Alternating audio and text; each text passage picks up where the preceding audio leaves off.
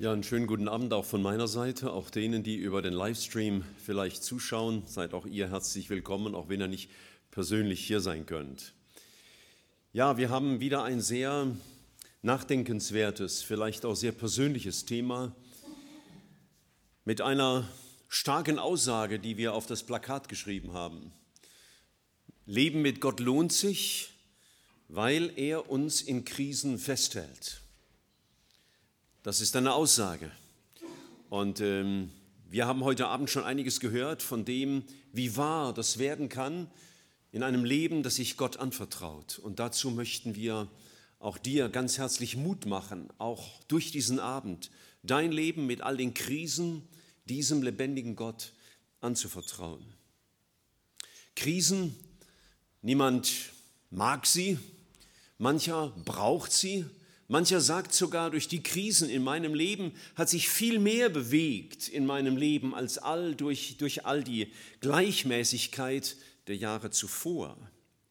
Manchmal sind Krisen entscheidende Lernhelfer und bieten uns reife Prozesse. Und deswegen sind Krisen nicht immer nur negativ zu sehen. Krisen da sagt uns der Duden oder irgendwelche modernen Wörterbücher, da sind Entscheidungen, die zu treffen sind, eine Zuspitzung, ein Problem, das sich irgendwie zuspitzt und uns zwingt, eine Entscheidung herbeizuführen.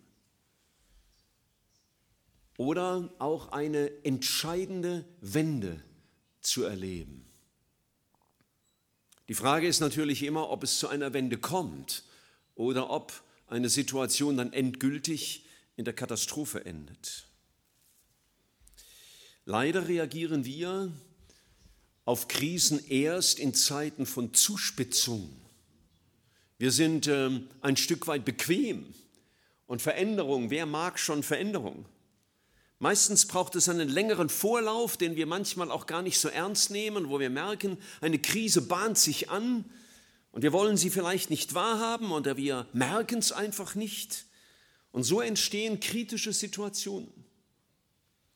Ich habe vor Jahren mal eine Geschichte gelesen und die wird uns heute Abend ein wenig begleiten. Irgendwo, ich meine, es sei in den USA gewesen, keine Ahnung, kann auch in Deutschland gewesen sein. Eines Tages brach eine vielbefahrene Straße einfach um mehrere Meter ein. Das ist ja ein Riesenschock. Ich glaube nicht einmal, dass ein Mensch zu Schaden kam, aber der Schreck war natürlich groß. Und die Frage, wie konnte das geschehen? Man hat dann nachgeforscht, was passiert war, und man stellte, sich, stellte schließlich fest, dass unter diesem Straßenabschnitt zuvor eine Wasserader verlief. Und aus irgendeinem Grund hat man das Wasser abgezogen und dadurch entstand ein Hohlraum. Und die Asphaltdecke, die jetzt über diesem Hohlraum war, die hielt eine gewisse Zeit stand, aber irgendwann eben nicht mehr. Und so brach diese Straße ein. Wenn man also mit irgendeinem Gerät unter die Straße geguckt hätte und aufmerksam gewesen wäre, ganz besonders jene, die das Wasser abgeleitet haben, hätte man natürlich ahnen können, dass irgendwann etwas passiert. Aber irgendwann war eine Leere, war ein Hohlraum und die Asphaltdecke trug nicht mehr.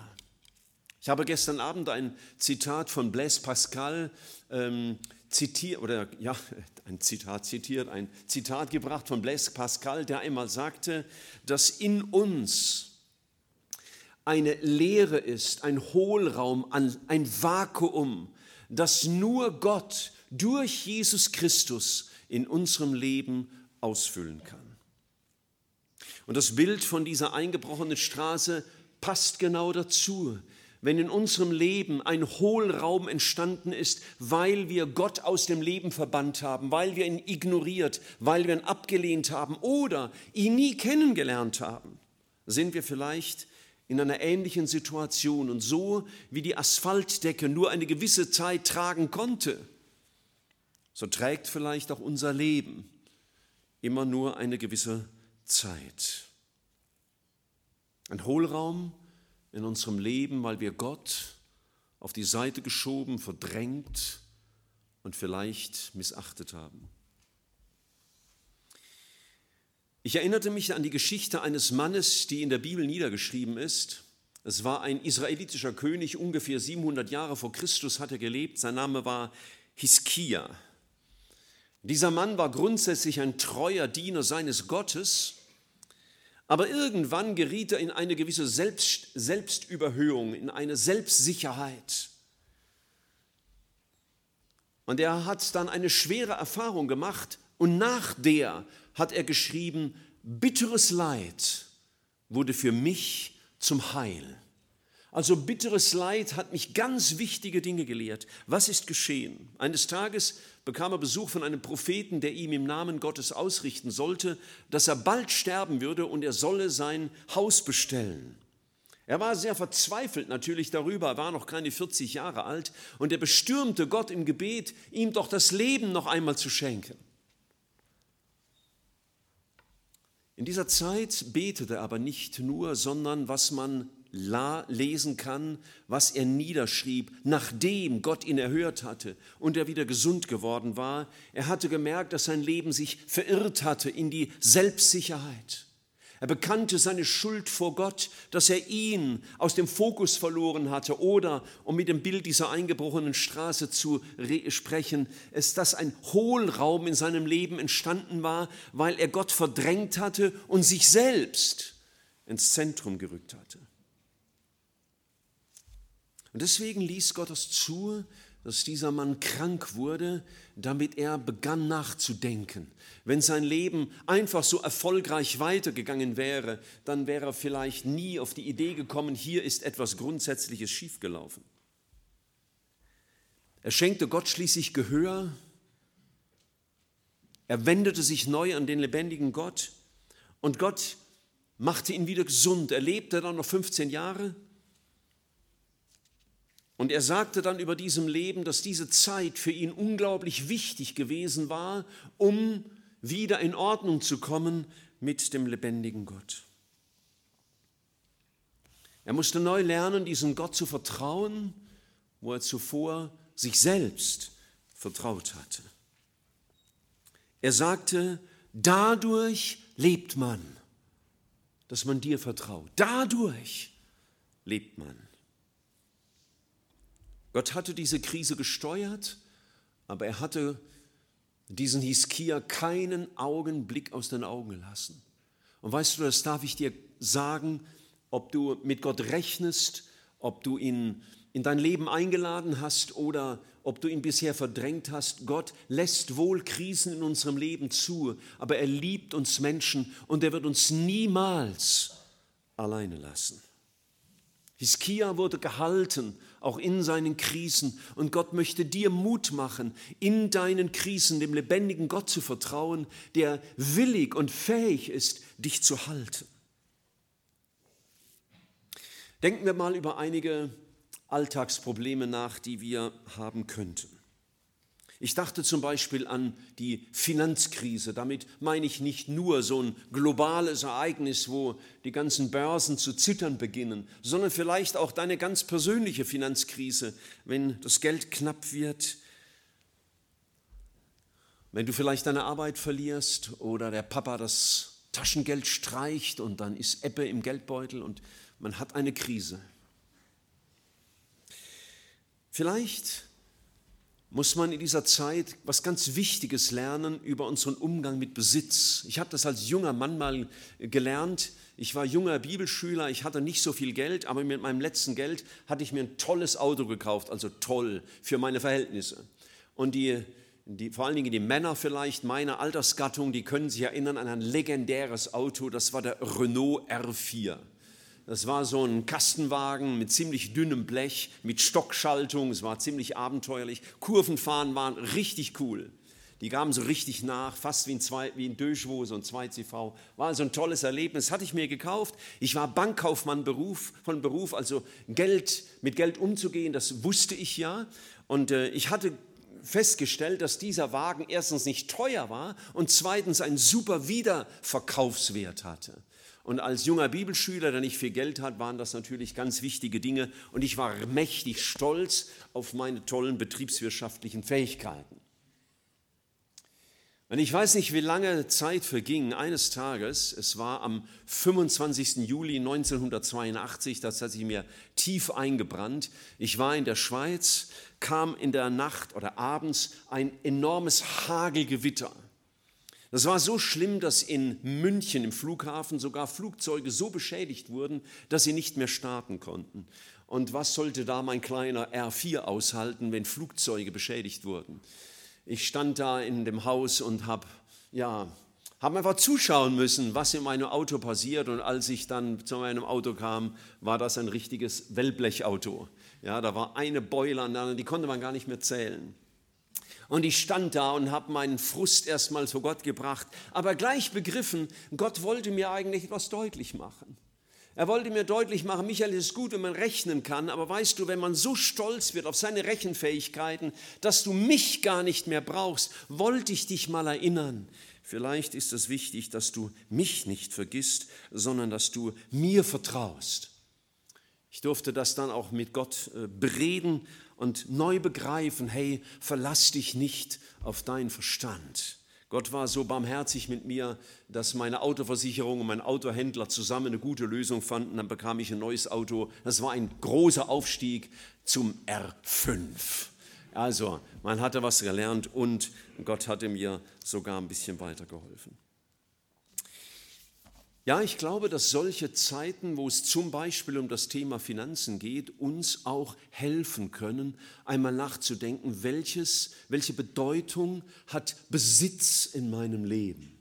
Vertraue ich meinem Besitz? Vertraue ich meinen Bankkonten? Vertraue ich meiner Rechen, meinen Rechenkünsten? Verkauf, vertraue ich meinen Karriereaussichten? Oder werde ich dem Gott vertrauen, der mir Vater sein will?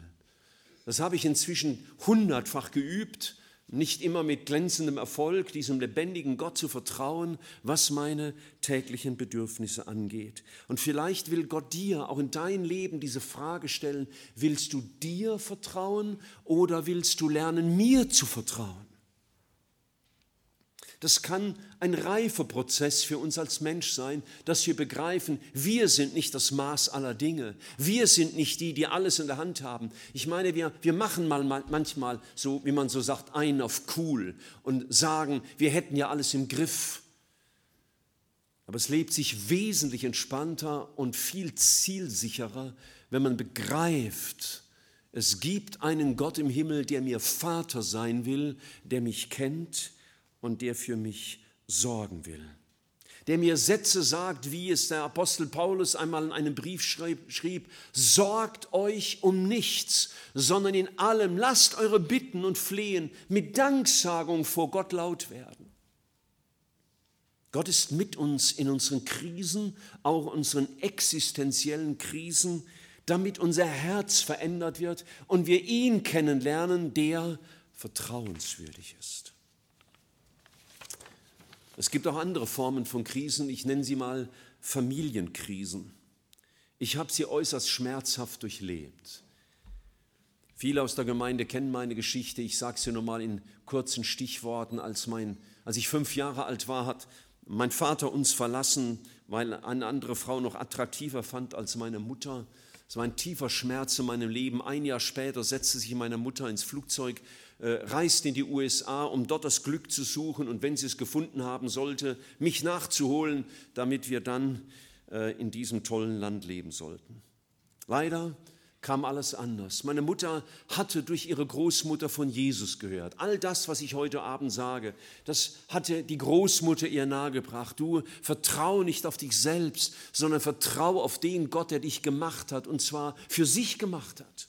Aber sie hat das auf die Seite geschoben, wie es junge Menschen oft tun. Sie war vielleicht auch verzweifelt und suchte eine Lösung. Was sie nicht ahnen konnte, war, dass wir uns 17 Jahre nicht mehr sehen würden und dass sie in Alkohol und Drogen, in Kriminalität und Gefängnisszenen versinken würde. Und trotzdem war Gott da. Weißt du, wenn wir in Krisen kommen und wir denken, jetzt ist alles aus, bedeutet es nicht, dass Gott uns verlassen hat, dass Gott uns verstoßen hätte. Selbst wenn wir schuld sind an unseren Krisen, wenn wir das uns selbst eingebrockt haben, steht Gott nicht daneben und sagt, das hast du dir selber eingebrockt, das musst du auch alleine auslöffeln. Gott ist da. Gott liebt uns Menschen. Du bist ein Geschöpf dieses lebendigen Gottes. Und auch wenn deine Familie vielleicht durch eine tiefe Krise geht, möchte ich dir Mut machen dass du diesen Vater kennenlernst, der über allen Krisen steht. Wir als Familie mussten schmerzliche Erfahrungen machen, weil wir Gott ausgeklammert hatten aus unserem Leben. Als ich selbst 14 Jahre alt war, habe ich mein Leben Jesus Christus anvertraut und in ihm einen tiefen Frieden gefunden und ein Wissen, ich bin nicht allein in meinen Lebenskrisen. Und es dauerte noch einmal fast neun Jahre, bis ich meine Mutter wiederbekam. Sie hatte inzwischen selber in den USA Jesus Christus kennengelernt, äh, Befreiung gefunden von Drogen und Alkohol und all der schlimmen Vergangenheit und sie konnte ihr Leben bis zu ihrem Tod vor acht Jahren im Vertrauen auf Jesus leben. Gott geht mit uns durch Krisen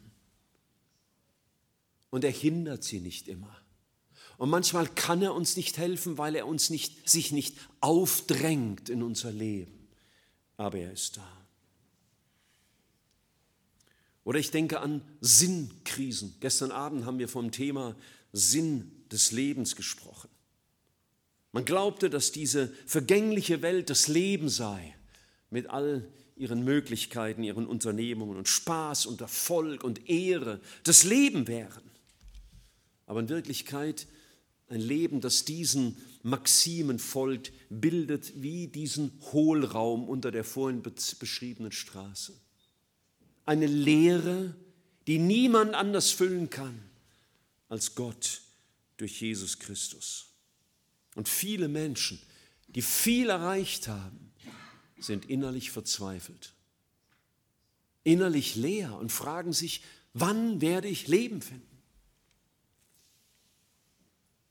Gott sagt einmal in seinem Wort, dass diese Welt mit all ihren Angeboten, mit all ihrer Lust, mit all ihren Attraktionen vergehen wird, keine bleibende Erfüllung bringt. Aber wer den Willen Gottes tut, wer diesem lebendigen Gott vertraut, der bleibt in Ewigkeit. Wenn du in einer Krise wärst heute Abend, will ich dir das noch einmal sagen. Gott ist mit dir. Gott ist jährlich vielleicht nicht einverstanden mit dem, was du tust. Gott ist vielleicht traurig, dass du ihn ausklammerst, aber er ist da. Er dreht dir nicht den Rücken zu und verlässt dich einfach und will von dir nichts mehr wissen. Nein, aber er will diesen Hohlraum, um das Bild noch einmal zu gebrauchen, füllen, den du versucht hast, mit allen, allen möglichen vergänglichen Dingen zu füllen, mit all deiner Selbstsicherheit zu füllen, mit viel Sünde zu füllen, mit vielem, was dich selbst beschädigt hat, zu füllen. Und er will selbst der werden, der dein Herz füllt. Und eines Tages wirst du übrigens die ultimative Krise erleben, die jeder Mensch erleben wird. Ich werde morgen Abend mehr dazu sagen, es ist der Tod. Wenn unser Leben zu Ende geht und wenn wir unser Leben verantworten müssen vor diesem lebendigen Gott. Das wird die ultimative Krise sein. Und dann wird es letztlich entscheidend sein, was trägt deine Asphaltdecke von Selbstgerechtigkeit und Einbildung, selbstgebastelter Frömmigkeit, wird dann nicht halten. All deine Vorstellungen von Gott und Himmel werden dir den Himmel nicht bringen. Was dich dann alleine trägt, was dich alleine schützt, das ist das, was Jesus Christus am Kreuz von Golgatha getan hat, weil er deine Schuld, an dieses Kreuz getragen hat, damit du mit Gott versöhnt werden kannst. Ich möchte diesen Gedanken, dass Gott uns in Krisen trägt, anhand einer Geschichte aus der Bibel illustrieren. Es ist eine Geschichte, die Jesus Christus gewissermaßen erfunden hat. Er hat solche Beispielgeschichten kreiert, um etwas deutlich zu nehmen, die deutlich zu machen. Die Fachsprache nennt das Gleichnisse. Und ein solches Gleichnis äh, steht im Lukas-Evangelium im Kapitel 15. Es ist vermutlich das bekannteste aller Gleichnisse, die Jesus gesagt hat. Ich lese mal einen Teil davon vor. Jesus sprach, ein Mensch hatte zwei Söhne. Und der jüngere von ihnen sagte zum Vater, Gib mir, Vater, den Teil des Vermögens, der mir zusteht. Und er teilte ihnen den Besitz. Wenige Tage später sammelte der jüngere Sohn alles zusammen und zog in ein fernes Land. Dort vergeudete er sein Vermögen durch ein verschwenderisches Leben. Als er nun alles aufgebraucht hatte, kam eine gewaltige Hungersnot über jenes Land und er fing an, Mangel zu leiden. Da ging er hin und hängte sich an einen Bürger jenes Landes, der schickte ihn auf seinen Acker, um die Schweine zu hüten. Und er hätte gerne seinen Bauch mit den Schoten gefüllt, die die Schweine fraßen, aber niemand gab sie ihm. Da ging er in sich und sagte, wie viele Tagelöhner hat mein Vater, die Brot, die Fülle haben, und ich komme vor Hunger um. Ich will mich aufmachen und zu meinem Vater gehen und ihm sagen, Vater, ich habe gesündigt gegen den Himmel und vor dir, ich bin hinfort nicht mehr wert, dass ich dein Sohn genannt werde, mache mich zu einem deiner Tagelöhner. Und er machte sich auf und kam zu seinem Vater, als er aber noch fern war, sah ihn sein Vater und es jammerte ihn und er lief und fiel ihm um den Hals und küsste ihn. Der Sohn aber sagte zu ihm, Vater, ich habe gesündigt gegen den Himmel und vor dir, ich bin nicht mehr wert, dass ich dein Sohn genannt werde.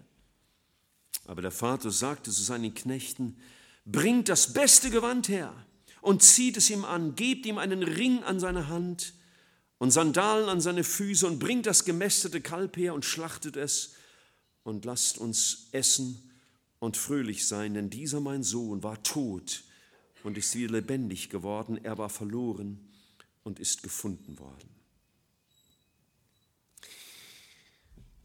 Es ist zwar eine erfundene Geschichte, aber wahrscheinlich eine sehr geniale Geschichte, wie alles, was Jesus getan hat, genial ist.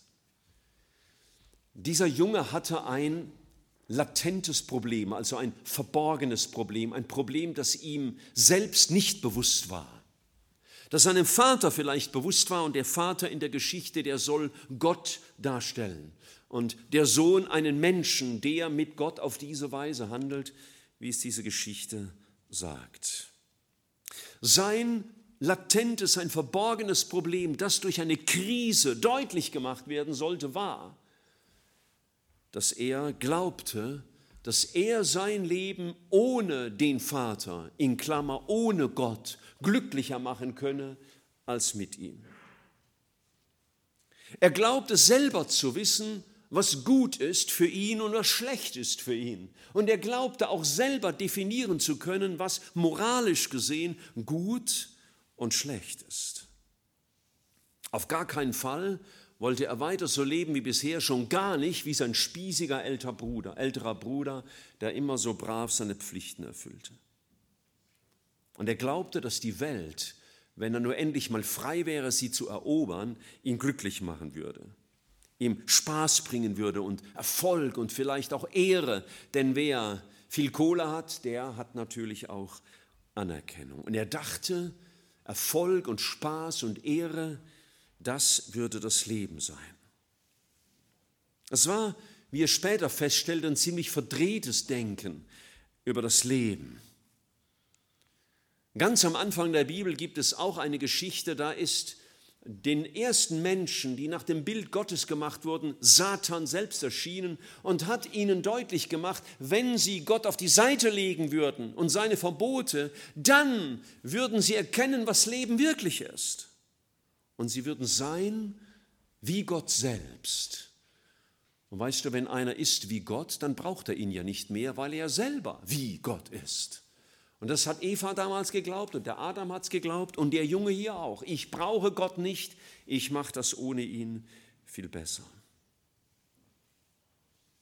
Und damit schuf er diesen Hohlraum wie aus dieser Geschichte mit der eingebrochenen Straße. Er schob Gott aus seinem Leben. Er schob den Vater aus seinem Leben und glaubte, ohne ihn geht alles besser. Und eine ganze Zeit lang hat das auch super funktioniert. Ich meine, da ging von Party zu Party, der hatte viele Freunde. Das war richtig cool, was der erlebte, meinte er. Aber so wie diese Asphaltdecke mit dem Hohlraum drunter nicht ewig hielt, sondern irgendwann zusammenbrach, so kam es auch in seinem Leben. Die Asphaltdecke hielt nicht. Und irgendwann brach alles zusammen. Es gab eine Hungersnot, sein, sein Geld war alle. Heute würde man neudeutsch sagen, Kreditkarte gesperrt. Schufa-Auskunft schlecht, kein Kredit mehr auf der Bank, gibt nichts mehr. Ende Gelände. Und da saß er bei den Schweinen. Toller Job für so einen Millionärssohn, oder? Schweinehüten und am Ende nicht mal mehr denen ihren Fraß zu bekommen. Wie gesagt, es ist eine von Jesus konstruierte Geschichte. Aber weißt du, manchmal lässt Gott uns auch laufen. Die Miriam hat das vorhin gesagt, weil Gott barmherzig ist, hat er mich mal einfach laufen lassen und machen lassen. Aber ich sage es noch einmal, er hat die Miriam nicht vergessen. Und auch wenn das eine konstruierte Geschichte ist, der Vater hat den Sohn garantiert nie vergessen. Und Gott vergisst dich auch nicht, egal welche Krise du in deinem Leben heraufbeschworen hast oder in die du hineingerutscht bist durch die Schuld anderer. Als der Junge dann merkte, dass er keinen Ersatz hatte in sich selbst, und keine Möglichkeiten hatte, diesen Hohlraum zu füllen, merkte er, wie enttäuscht er war. Das Glück war aufgebraucht und er hatte nicht nur äußerlich Hunger, sondern hatte innerlich Hunger in seiner Seele. Er hat sich dann an Menschen gehängt und von ihnen erwartet, schließlich habe ich euch ja viele Runden im Lokal geschmissen, jetzt werdet ihr bestimmt auch was Gutes für mich tun. Aber nein, die hatten auch nichts mehr. Weißt du, wenn es mal hart auf hart kommt, werden Menschen deinen Hunger nach Leben, deine Lebensfragen nicht beantworten können. Und dieser Junge musste das erleben, was viele erlebt haben, wie es meine Mutter erlebt hat. Als eines Tages ihr Mann von der Polizei abgeholt wurde, ins Gefängnis wieder mal gesteckt wurde und sie ins Kinderzimmer kam und da lag ihr kleines zweijähriges Mädchen tot im Bett. Da war die Krise auf dem Höhepunkt und sie begann zu Gott zu schreien. Ja, manchmal muss Gott zulassen, dass wir die Frucht unserer Wege ernten. Unsere Verirrung merken, dass wir ihn verlassen, ihn vergessen, ihn auf die Seite gedrängt haben. Aber Gott ist immer größer als jede Krise. Gott ist größer auch als deine Lebenskrise. Und er ruft dich zur Umkehr. Er will dir heute Abend deutlich machen, weißt du, was du brauchst, ist nicht mehr Geld und nicht mehr Ruhm und nicht mehr neues Glück oder vielleicht den Jackpot im Lotto oder neue Freunde oder einen neuen Lebenspartner. Was du brauchst, das bin ich. Du brauchst nicht deinen Vater im Himmel. Und in dieser Geschichte erinnert sich der Junge, genauso wie es meine Mutter in ihrer tiefsten Tiefe in Kalifornien tat, er erinnerte sich, ich habe einen Vater. Ich habe einen Vater, der hat Tagelöhner, denen es viel, viel besser wie mir, der ich eigentlich sein Sohn bin. Er merkte, ich habe diesen Gott, diesen Vater verachtet, ich habe ihn ausgenützt, ich habe ihn extrem traurig gemacht. Und wie gut könnte ich es haben? Wie gut könnte ich es haben, wenn ich wieder bei diesem Vater sein könnte? Und weißt du, diese Umkehr hat ihn etwas gekostet. Und das möchte ich dir auch sagen, wenn du zu Gott umkehrst, kostet es dich etwas. Er hatte ja kein Geld mehr, um es zu bezahlen. Aber weißt du, was es ihn kostete? Es kostete ihnen seinen Stolz. Es kostete ihn sein Stolz zuzugeben, zuzugeben, dass er es an die Wand gefahren hat, dass er sich verirrt hat, dass er Gott braucht, dass er seine Vergebung braucht, dass er seine Hilfe braucht, sein Erbarmen braucht, seine Gegenwart braucht. Und zum Glück hat dieser Junge seinen Stolz überwunden und drehte um und sagte, ich gehe zurück wie wir es gelesen haben, und er geht zum Vater und, und bittet ihn um Vergebung. Ich habe gegen dich gesündigt. Ich bin nicht mehr wert, Sohn zu heißen. Ich wäre sehr zufrieden, einer von deinen Tagelöhnern zu sein. Das war sein Vorhaben. Und schau, auf diesen Moment wartet vielleicht Gott auch bei dir für die Bewältigung deiner Lebenskrisen. Vielleicht wartet er bei dir schon fünf und acht und zehn Jahre, weil du das immer wieder gehört hast in den Kinderstunden, in den Jugendstunden, in deinen Familien oder auf Veranstaltungen wie hier, dass du dein Leben diesem lebendigen Gott anvertraust. Dass du zugibst, Herr, ich habe gesündigt gegen dich. Ich bin in die Irre gegangen. Sünde heißt Zielverfehlung. Ich habe das Ziel meines Lebens verfehlt. Ich habe selbst in die Hand genommen. Ich habe geglaubt, ich krieg's hin. Und die Krise meines Lebens erinnert mich und mahnt mich und ist vielleicht der heilsame Schock, dass ich jetzt merke, ich brauche dich. Wir können zu Gott nicht kommen mit einem Anspruch. So, hier bin ich wieder und jetzt machen wir alles auf Anfang. Nein, Gottes Vergebung ist freiwillig, aber sie ist da. Er hat gesagt, wenn jemand zu mir kommt, den werde ich nicht hinausstoßen. Ich weiß nicht, was du mit deinem Leben machst, denn weißt du, deine eigentliche Krise ist nicht deine Finanzkrise oder deine Familienkrise oder deine Sinnkrise oder deine Gesundheitskrise oder was auch immer. Deine eigentliche Krise im Leben ist deine Gotteskrise, dass du mit dem lebendigen Gott nicht versöhnt bist, dass er nicht dein Retter ist, dass er nicht dein Vater sein darf dass du, wenn dein Leben hier zu Ende geht, nicht bei ihm sein wirst, sondern in der ewigen Verlorenheit. Und deswegen ruft uns Gott und sagt, schau, das ist deine eigentliche Krise. Denn Gott hat uns nicht versprochen, und wir haben es aus dem Beispiel von Mirjam gehört, er hat uns nicht versprochen, wenn du mir dein Leben gibst, dann hast du nie wieder Probleme. Das hat er nie versprochen. Sogar genau das Gegenteil hat er gesagt, ihr werdet Probleme haben wie die ganzen anderen Menschen um euch herum auch. Aber und das finde ich so genial an dieser Geschichte und da, das packt mich immer wieder neu, wenn ich darüber nachdenke, als der Junge umkehrt und zu so seinem Vater kommt und ihm sein Bekenntnis ausgesprochen hat, seine Vergebung gesucht hat. Da hat der Vater nicht zu ihm gesagt, okay, Schweinearbeit bist du ja gewohnt, wir haben auch einen Schweinestall, da kannst du hingehen und heute Abend kannst du dir Futter abholen oder so. Das hat er nicht gesagt. Nein, er ist ihm entgegengelaufen. Er hätte ja einfach mit verschränkten Armen warten können und sagen, so Bürschchen, na, was hast du jetzt zu sagen? Er läuft ihm entgegen, er umarmt ihn, er freut sich, dass er wieder da ist, er hält ihm keine Moralpredigt, er lässt ihn erstmal ausreden. Weißt du, das habe ich übrigens gemerkt in meinem Leben, wenn man zu Gott kommt mit seiner Schuld, egal was man verbrochen hat, Egal wie man mit ihr umgegangen war, wenn man zu Gott kommt, stößt er uns nie weg und hält uns nie einen Vortrag und macht uns niemals Vorwürfe. Das tut Gott nicht. Vorwürfe würdest du bekommen, wenn du Gott ignorieren würdest. Dann kriegst du mal Vorwürfe, wenn du vor seinem ewigen Gericht stehst. Und auch dieser Vater er macht seinem Sohn keine Vorwürfe. Er sieht, wie es um ihn steht und er gibt ihm drei Zeichen dass er ihn wieder annimmt. Und schau, ich glaube, das ist das Entscheidende, was mich durch alle Krisen meines Lebens getragen hat. Drei Dinge gibt er ihm. Erstens, er gibt ihm neue Kleider. Das war jetzt nicht einfach nur ein Ersatz für seine stinkenden, zerrissenen Klamotten, sondern in der Bibel ist das immer ein, ein Symbol für Vergebung. Ich ziehe dir den Dreck deiner Sünden aus und du kriegst ein neues, helles, weißes Gewand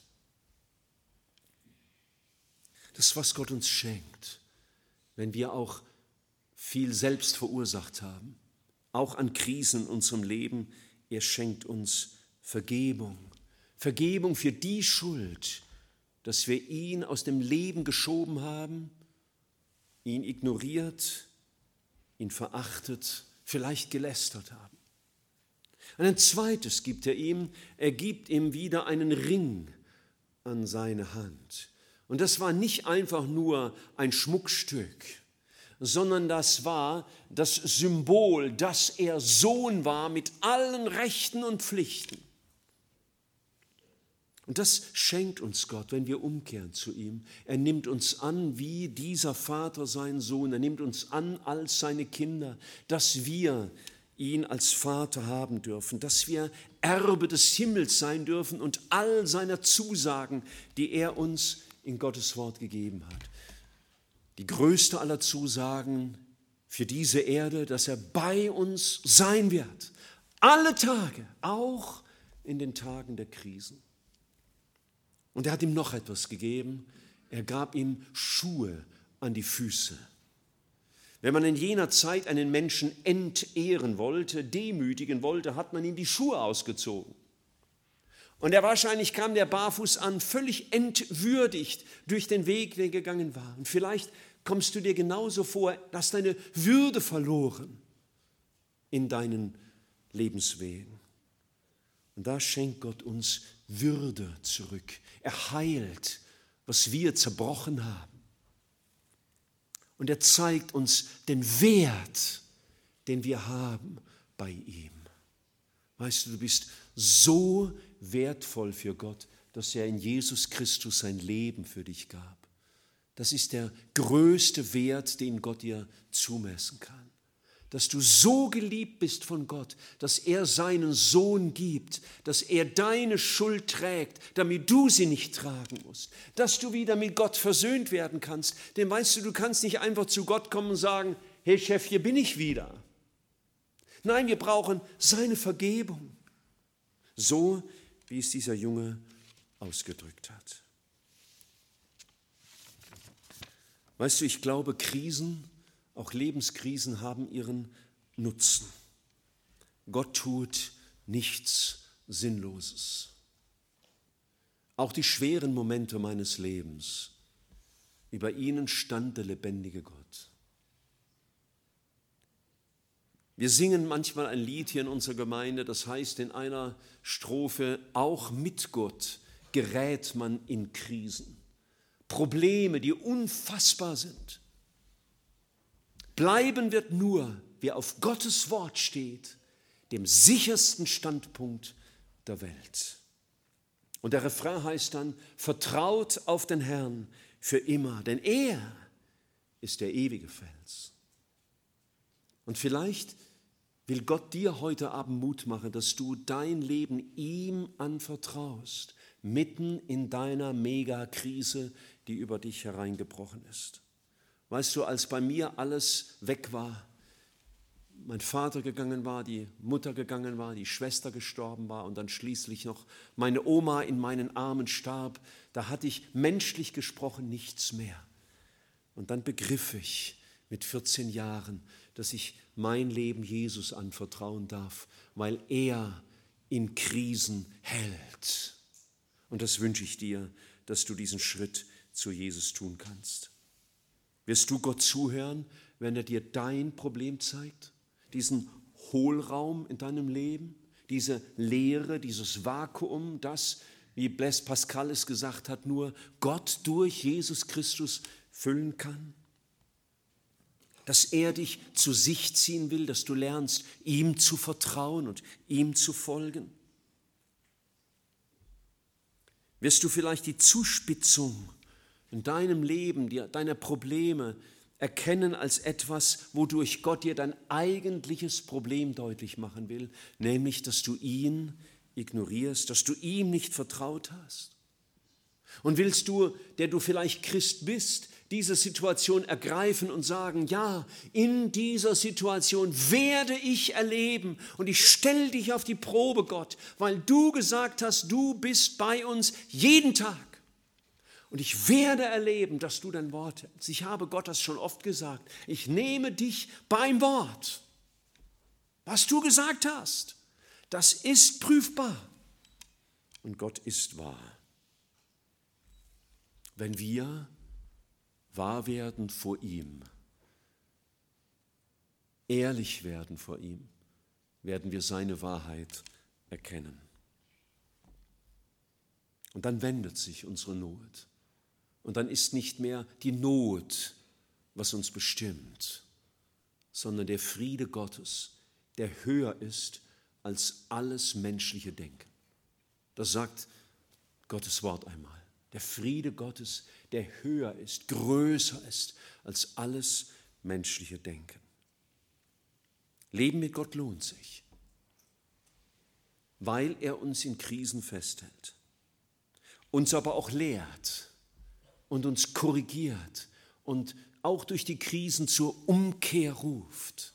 Hey, du brauchst mich, damit dein Leben tragfähig wird nicht so brüchig wie jene heute Abend schon oft erwähnte Asphaltdecke mit dem Hohlraum drunter, dass dein Leben tragfähig wird, weil du getragen bist von dem lebendigen Gott.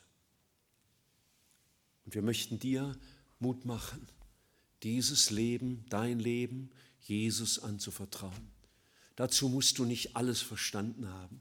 Und schon gar nicht musst du glauben, jetzt perfekt leben zu können. Das ist der große Irrtum, wenn Menschen Christen werden wollen, denken sie, sie müssten sich jetzt anstrengen, um Gott zufriedenzustellen. Das ist genau umgekehrt. Die große Krise ist ja, dass wir das gar nicht schaffen, Gott zufriedenzustellen mit unseren tollsten Anstrengungen, aber dass wir unser Leben diesem lebendigen Gott anvertrauen, dass er es neu macht. Vielleicht ist es neu für dich heute Abend, aber vielleicht hat Gott etwas angesprochen bei dir, so dass du merkst, das ist, was ich brauche. Ich brauche diesen Gott für mein Leben. Ich brauche ihn, damit die größte Krise überwunden wird, nämlich die verloren gegangene oder fehlende Beziehung zu ihm. Die größte Krise zu überwinden, die einmal kommt, wenn wir vor dem lebendigen Gott stehen dass du vielleicht erkennst, ich brauche diesen Gott für mein Leben, für mein Heute. Und ich will es ihm anvertrauen mit all meiner Schuld, die ich begangen habe und mit allen Unmöglichkeiten, mit denen ich mich durchs Leben schleppe. Vielleicht bist du jemand, der sein Leben Jesus mal anvertraut hatte, aber der das wieder aus den Augen verloren hat, der ihn links hat liegen lassen, wo deine eigenen Lebensgestaltungsversuche dich bestimmt haben. Jesus ruft dich umzukehren, wie dieser verlorene Sohn. Der hatte ja seinen Vater auch gekannt und war weggelaufen von ihm. Und so dürfen wir umkehren. Und Gott sagt, und wenn deine Sünde so rot wäre wie Blut, soll sie schneeweiß werden. Und vielleicht bist du in dieser oder einer anderen Gemeinde aufgewachsen und hast das immer gehört. Gehört und gehört und vielleicht kapiert mit deinem Kopf aber es ist nicht darunter gesagt. Jesus lebt nicht in deinem Herzen. Er ist irgendwas, was du weißt und was du kennst und was du nachreden kannst. Aber er lebt nicht in deinem Herzen. Er ist nicht der, dem du dich anvertraut hast. Er ist nicht dein Herr. Er ist nicht der, der dich trägt. Und deswegen mache ich dir Mut, als Kind oder Jugendlicher dein Leben diesem Jesus anzuvertrauen und sagen, hier ist mein Leben. Mit dir will ich leben. Wir werden jetzt gleich zusammen noch ein abschließendes Lied singen und äh, wir lassen euch natürlich jetzt nicht allein mit, mit Fragen, die vielleicht da sind oder mit Entschlüssen, die ihr gerne fassen würdet. Wir haben einen Raum vorbereitet, wenn man hier rausgeht zur Tür, gleich rechts, da werden, werde ich jetzt gleich sein, da sind Mitarbeiterinnen und Mitarbeiter, da kann man sich treffen zum Gespräch. Da kann man seine Fragen stellen, die man vielleicht noch hat. Man kann sie dort besprechen, man kann aber auch unter vier Ohren in vorbereitete Räume gehen, wo du einfach sagen kannst, was dich beschäftigt. Wir werden dir nichts aufschwatzen, nichts aufdrängen, wir werden zuhören, aber wir werden dir aus Gottes Wort versuchen, Mut zu machen, dein Leben Jesus anzuvertrauen. Und dazu wollen wir dir Mut machen. Wir neigen uns noch einmal zum Gebet. Herr Jesus Christus, ich bete dich an dafür, dass du in die größte aller Krisen getreten bist, die Krise unserer Schuld dir gegenüber, in die größte Krise, dass wir eines Tages vor dir stehen müssen, um unser Leben vor dir zu verantworten und es nicht können, weil unser Leben ohne dich Zielverfehlung ist, viel Sünde beinhaltet weil du uns so nicht einfach in deinen Himmel durchwinken kannst. Danke dafür, dass Jesus Mensch wurde, um unsere Schuld zu tragen, damit wir Vergebung finden und versöhnt werden können mit dem Vater. Danke, Vater im Himmel, dass du dich in der Bibel geoffenbart hast als Vater, der unsere Nöte kennt, noch ehe wir sie ihm sagen.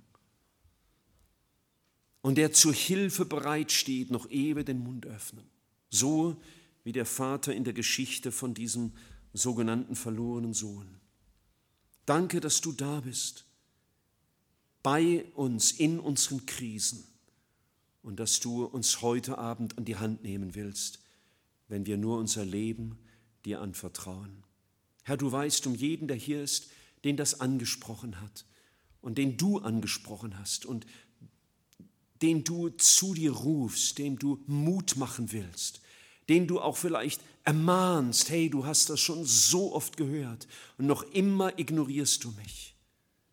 Herr, mach ihm Mut, heute Abend sein Leben dir zu öffnen, mit seiner eigenen Schuld und mit all den Nöten, die sein Leben getroffen haben. Danke, dass du da bist und danke, dass du Mut machst, diesen Weg unter die Füße zu nehmen und zu kommen und Hilfe durch dich, durch die Hand von Menschen zu empfangen.